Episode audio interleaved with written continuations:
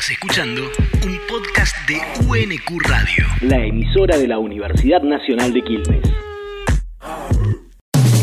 UNQ Radio presenta UNQ Radio presenta Palabras sin cuarentena. Palabras sin cuarentena. Una producción de la Licenciatura en Ciencias Sociales de la Universidad Nacional de Quilmes.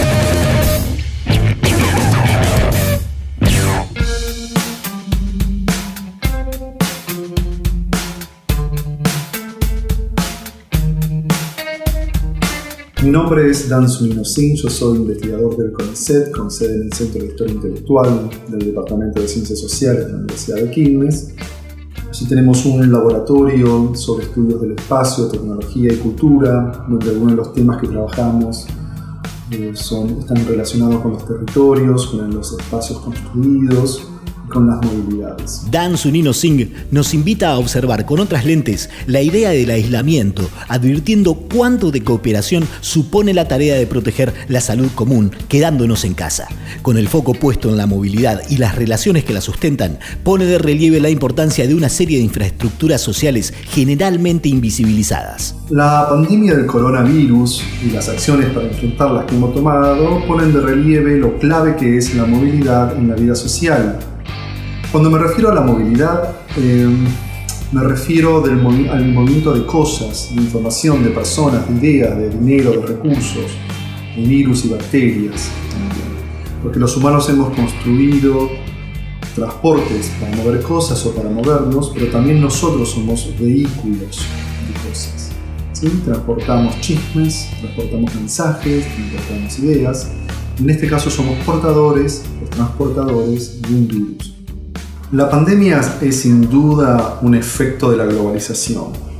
Lo demuestra la rapidez con que se difundió en el mundo el virus, ¿sí? porque es un mundo hiperconectado por tecnologías de transporte y de comunicación, y estas comunicaciones de personas son muy veloces.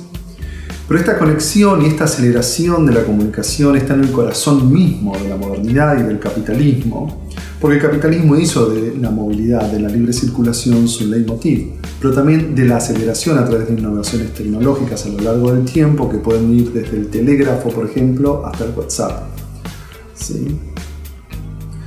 Es decir, que la movilidad ¿sí? estuvo en el corazón del nacimiento del capitalismo, ¿sí? la movilidad, insisto, de personas, de capitales y de mercancías. Pero resulta que este, esta movilidad, esta hiperconexión y esta velocidad se transformaron, digamos, en un efecto, o tuvieron un efecto caótico para el sistema. Porque la única manera, digamos, de enfrentar corona- coronavirus hoy es a través de la inmovilidad, es decir, del detenimiento ¿sí? de los contactos personales ¿sí? de- de- con el aislamiento, digamos. ¿sí? Es decir, que el, digamos, el coronavirus, que es un efecto de la globalización, pone a la globalización misma en jaque.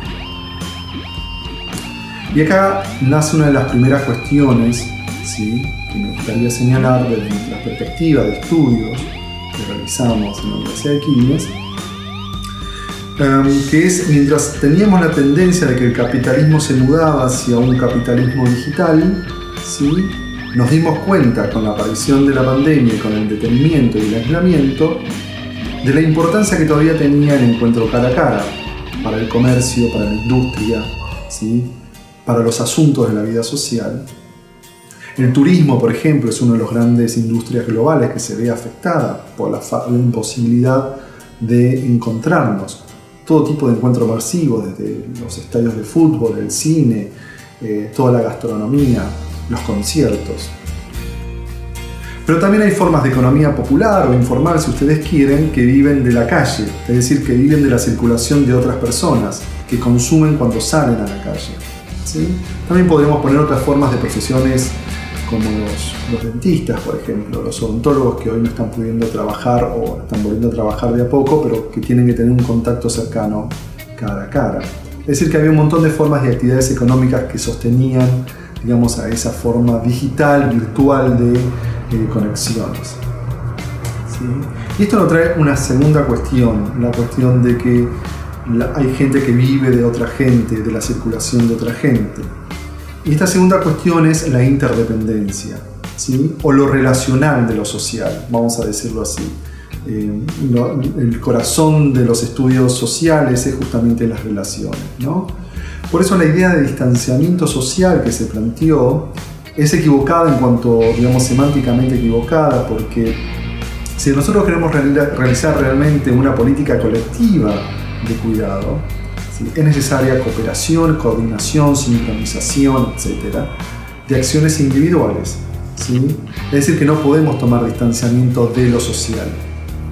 Lo que estamos tomando es distanciamiento físico, mantener dos metros de distancia para evitar, justamente que el viaje de las gotas que contienen el virus nos contagie.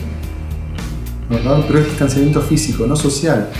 Por el contrario, esto requiere un fuerte involucramiento de lo social y tomar conciencia de qué es lo social. Por ejemplo, usar tapabocas, lavarse las manos, son formas de adiestrar nuestros cuerpos a nuevas formas de comportarse en lo público, ¿sí? en el espacio público, ¿sí? que son acciones que hacemos de forma individual, pero que son colectivamente coordinadas, es decir, la hemos aprendido socialmente y la aplicamos en relación con otros. Otra forma que la pandemia pone de relieve a esta interdependencia y por tanto lo social es que la inmovilidad hoy significa salud. ¿Sí? Moverse significa estar en riesgo, en riesgo de contactos con otros y de contagio, y quedarnos en casa es la forma de enfrentar la pandemia y de evitar los contagios, es decir, de cuidarnos. Pero para que nosotros nos quedemos en casa es necesario que alguien salga y realice ciertas actividades. ¿sí? Los aplausos de las 9 de la noche se indican que estamos aplaudiendo a las personas que se están poniendo en riesgo porque se mueven y entran en contacto con otros, que son los trabajadores de la salud, de la seguridad, etc. Pero hay muchos otros trabajadores del comercio, de las industrias que todavía siguen trabajando para que nosotros podamos abastecernos en nuestras casas y quedarnos en nuestras casas. Una de estas actividades que yo quiero aquí eh, poner de relieve, porque me parece súper importante y que a lo largo del tiempo desde que aparecieron están sumamente precarizados, son los delivery ese colectivo de jóvenes trabajadores precarizados que mueven cosas para que nosotros no nos movamos. ¿sí? Esa gente hoy se ha vuelto esencial para mantener el quedate en casa. Por cada chico que viaja, docenas y docenas de personas no lo hacen. Entonces, lo que ha sucedido con este tema es que ha puesto de relieve algo que nosotros estudiamos mucho en nuestro centro, que es la cuestión de la infraestructura, es decir, esas redes que conducen flujos de todo tipo, flujo de información, flujo de dinero, flujo de agua, flujo de basura, etc. Flujo de personas como el transporte, ¿sí? es decir, sistemas de comunicación, de electricidad, de transporte, etcétera, etcétera, que soportan, que hacen de soporte de nuestra vida social.